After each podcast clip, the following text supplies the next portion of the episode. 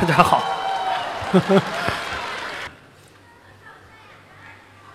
呃，对不起啊，这张图 P 的有点过。站在这张图下面，有一种骗子被抓的现场的感觉。所以我是马东，上面那个是 M M 马。嗯，你贵姓啊？有人说我装嫩，有人说我骚浪贱，都不重要。这是我在节目里的形象，这是我打开世界的方式。每个人打开世界的方式都不一样。今天我们有好多嘉宾，有的人是通过美丽打开世界的。有的人是通过嚎叫不歌声打开世界的。我特别喜欢汪峰老师，他的歌声总能唤起我基因深处进化之前的某些情绪，我特别喜欢他。有些人是靠文字打开这个世界的。我特别喜欢刘震云老师，他跟我们说：“一句顶一万句。”既然一万句能用一句说明白，为什么你非写一万句呢？后来跟我说，是因为他的稿费是按照字数结的，这样我就明白了。所以他后来写一本书，说我不是潘金莲，我再也不信了。在我心中，刘震云老师就是潘金莲。所以每一个人打开这个世界的方式不一样，但是我们作为一个整体，全人类打开这个世界的方式，或者叫做认知革命，是不是不一样呢？非常感谢星空演讲啊，请我来跟大家交流，我也不知道该说些什么。我觉得，既然是星空演讲，大概是脚踏实地仰望星空的意思。换句话说，就是可以说些虚无缥缈、有的没的，谁也不知道到底是真的假的的那些问题。所以，我想跟大家分享的叫做：我们打开世界的方式变了。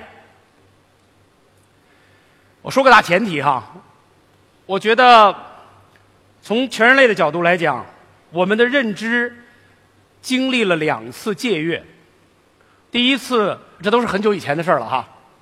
第一次是语言，第二次是文字。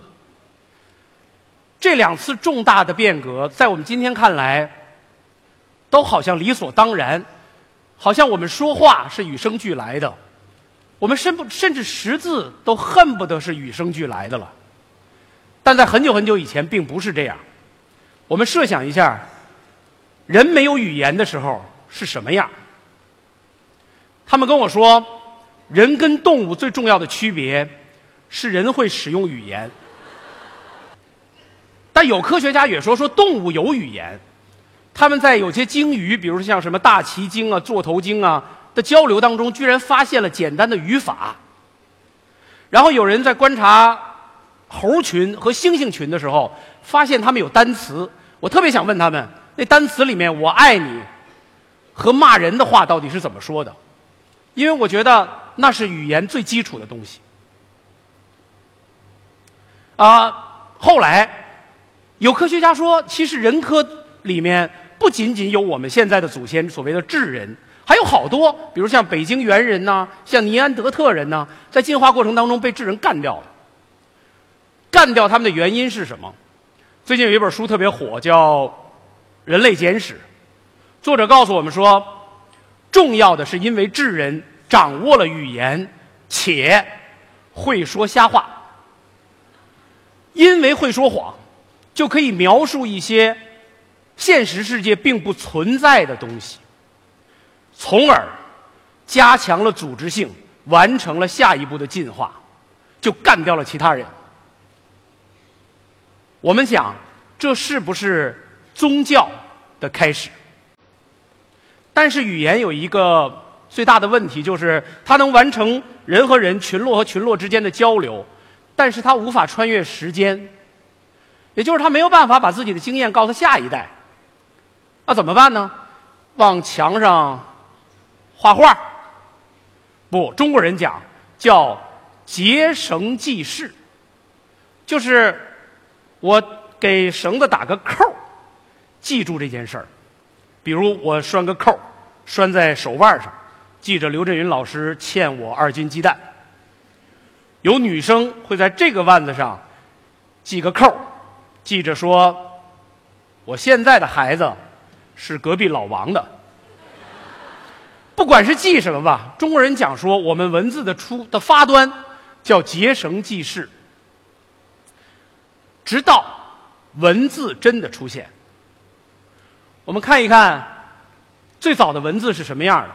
这边这个是啊苏美尔人的文字，这边大家都知道是甲骨文。据说苏美尔人的文字比甲骨文早很多很多年，几千年。但是我们发现文字的发端是一样，全都是画画。所以我们是最早用画画去表达这个世界。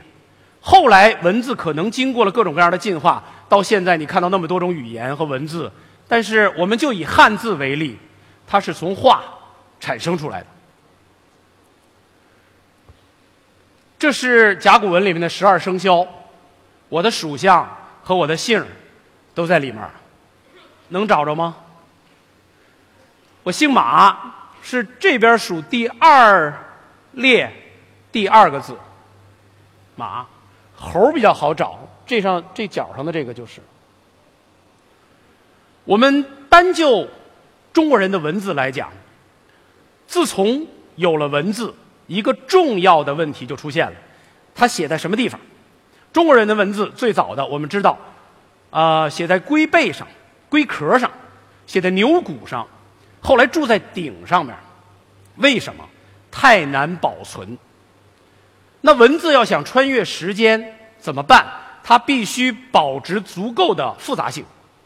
也就是经过这么多年的岁月，我们把它出土出来，从它的偏旁部首，我们依稀能知道这是哪个字。所以文字的复杂性在那个年代是必须保持的。那到后来，我们我们进化了，我们找到了竹子这种东西，我们就开始把字刻在竹简上。但是为了在一条竹简上面刻更多的字，以让一本书不要太多卷儿。你会发现汉代的隶书是扁的，它为什么是扁的？在今天会有书法家有一万个审美的理由告诉你，但它最初就是因为想在一个竹简上刻更多的字，所以你可以想象那时候文字往下传的传输成本是非常高的。后来我们发现了写在布上、羊皮上，直到我们发明了纸。直到纸很普及了，印刷术出现了，直到最近，我们发明了屏幕，甚至有柔性屏幕。你会发现，你写字这件事情从根本上变化了。以前我们要横平竖直的写字，今天你有讯飞输入法。我不是给他打广告，我是真的在用它。我为什么说什么你们都觉得是广告呢？所以我们输入的方式已经产生了巨大的变化。在这儿，我们把这话题岔出来，说一下汉字的繁简之争。有好多人都说汉字繁体字多么多么美，所以简体字没意思。简体字亲不见，爱无心，产不生，场空空，有云无雨，开关无门。哎，这在审美上我是同意的。呃，因为你把汉字作为一种美去了解和分析，但是在文字的传承这件事情上，刚才的上述的种种说法不过是一碗鸡汤。因为文字一定是由繁到简的，它是为了方便传播。我们举一个例子，五六十年代，就是现在简化字的这一次简化，为什么？因为六十年代的时候，中国人的文盲率是百分之八十五，也就是识字的人不超过百分之十五。而同时期的日本呢，吉田茂在《激荡的百年史》里面说，在一九一零年，日本人因为明治维新，一九一零年的时候，他的初中毕业率是百分之九十。我们在那么多次中日战争当中吃了那么多的亏，有各种各样的原因，其核心。是不是教育？教育的核心是不是识字率？所以，汉字简化是一件空前伟大的事情，因为在五六十年代到今天，我们实现了百分之八十五到九十的识字率，这在人类历史上是从来没有过的。几千年的文明史当中都没有过这么多人同时认字。为什么？因为简化字。如果我们的字都是这样。难度都是这样，我们会不会有遗憾呢？好，这是一句题外话，这是关于汉字的繁简之争。那文字本身是不是向前进化的？是的，有的是表意的，有的是谐音的，这是最近才出来的几个字。然后有人担心说。这是不是嗯污染了汉字的纯洁性？我觉得这是杞人忧天，因为汉字是活的，谁能在今后的字典当中存活下来，完全取决于几十年之后我们是不是还使用它。我做了一个节目，叫啊汉字英雄。汉字英雄里，我发现一个很重要的问题是：我们小时候学写字，笔序特别重要，就是先写哪儿后写哪儿。我发现汉字英雄里的小学生、小朋友们不管这个，他们基本上是在画汉字。当时我和于丹、和刘震云老师、和高松老师都痛心疾首，说你们怎么不好好写字了？节目做完了，我会回想一下。我觉得我们对笔序的追求，是因为我们要高速的输入，我们要更快捷的写下来。但是在今天的小朋友使用汉字的时候，他们的输入法、他们的输入方式实在是太多了，所以我们应该允许他们用图像的方式去记住汉字，或者叫他们没有那么。尊重笔序这件事，并不见得是多么大不了的事情。所以他们的字是画出来的。那综上所述，我们想说的是，文字很伟大，但并不庄严。什么意思？文字活着才是它最大的庄严，在每一个时间。在每一个阶段，它只要能够帮助我们更好、更高效的传输信息，这就是文字最大的作用。文字如此，文本也是这样。呃，给大家分享一个我小时候听过的故事，很激动。唐代一个呃诗人叫祖咏。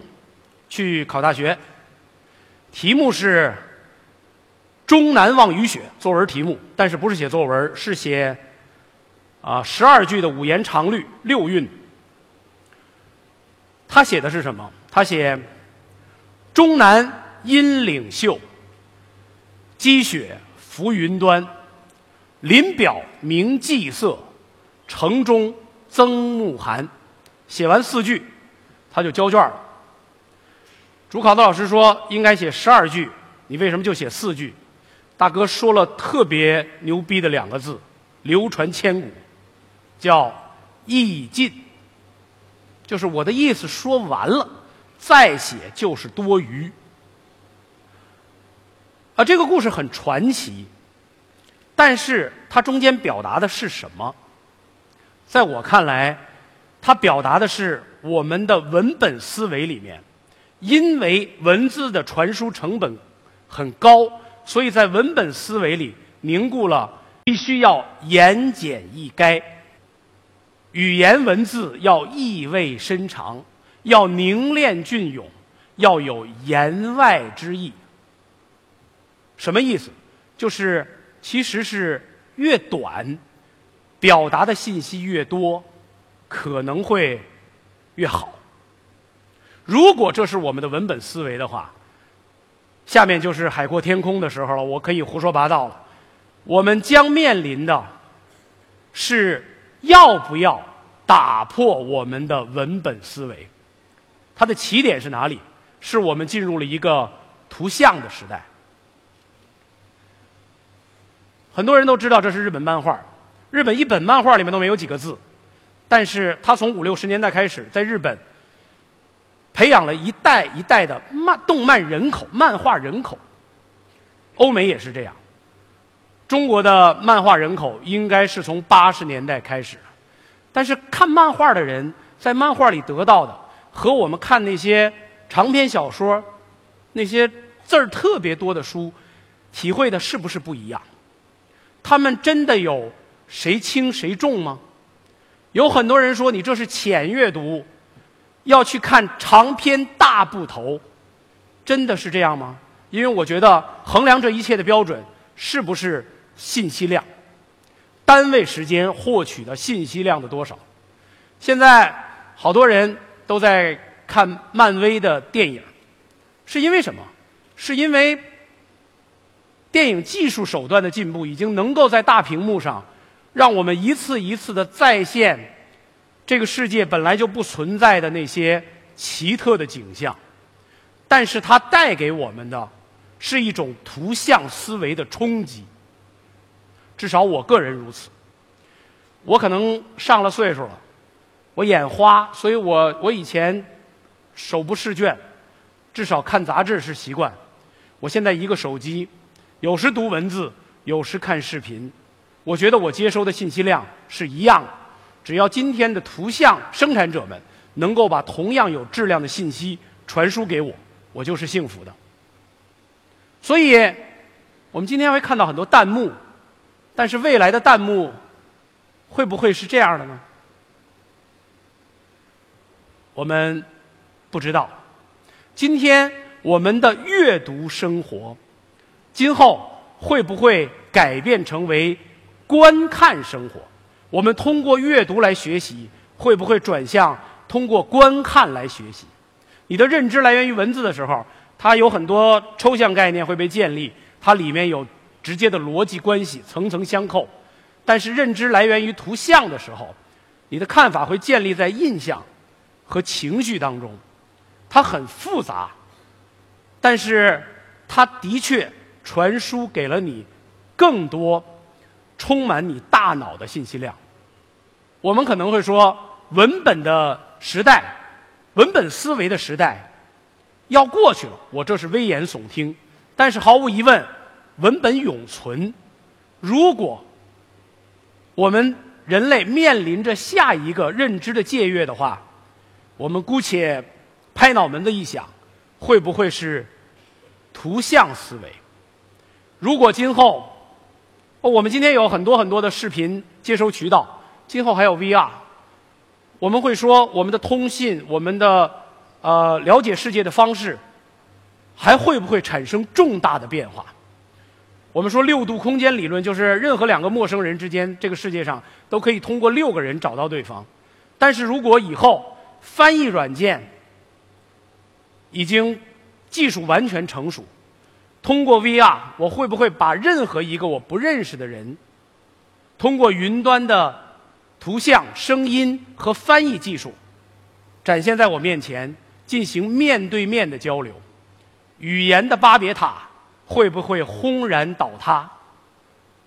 我们是不是面临着一个人类伟大的认知界越的时期？我们不知道。我说这些显得我特别神经病，但是谢谢星空演讲，给了我这么一个机会，把这些神经病的想法跟大家分享。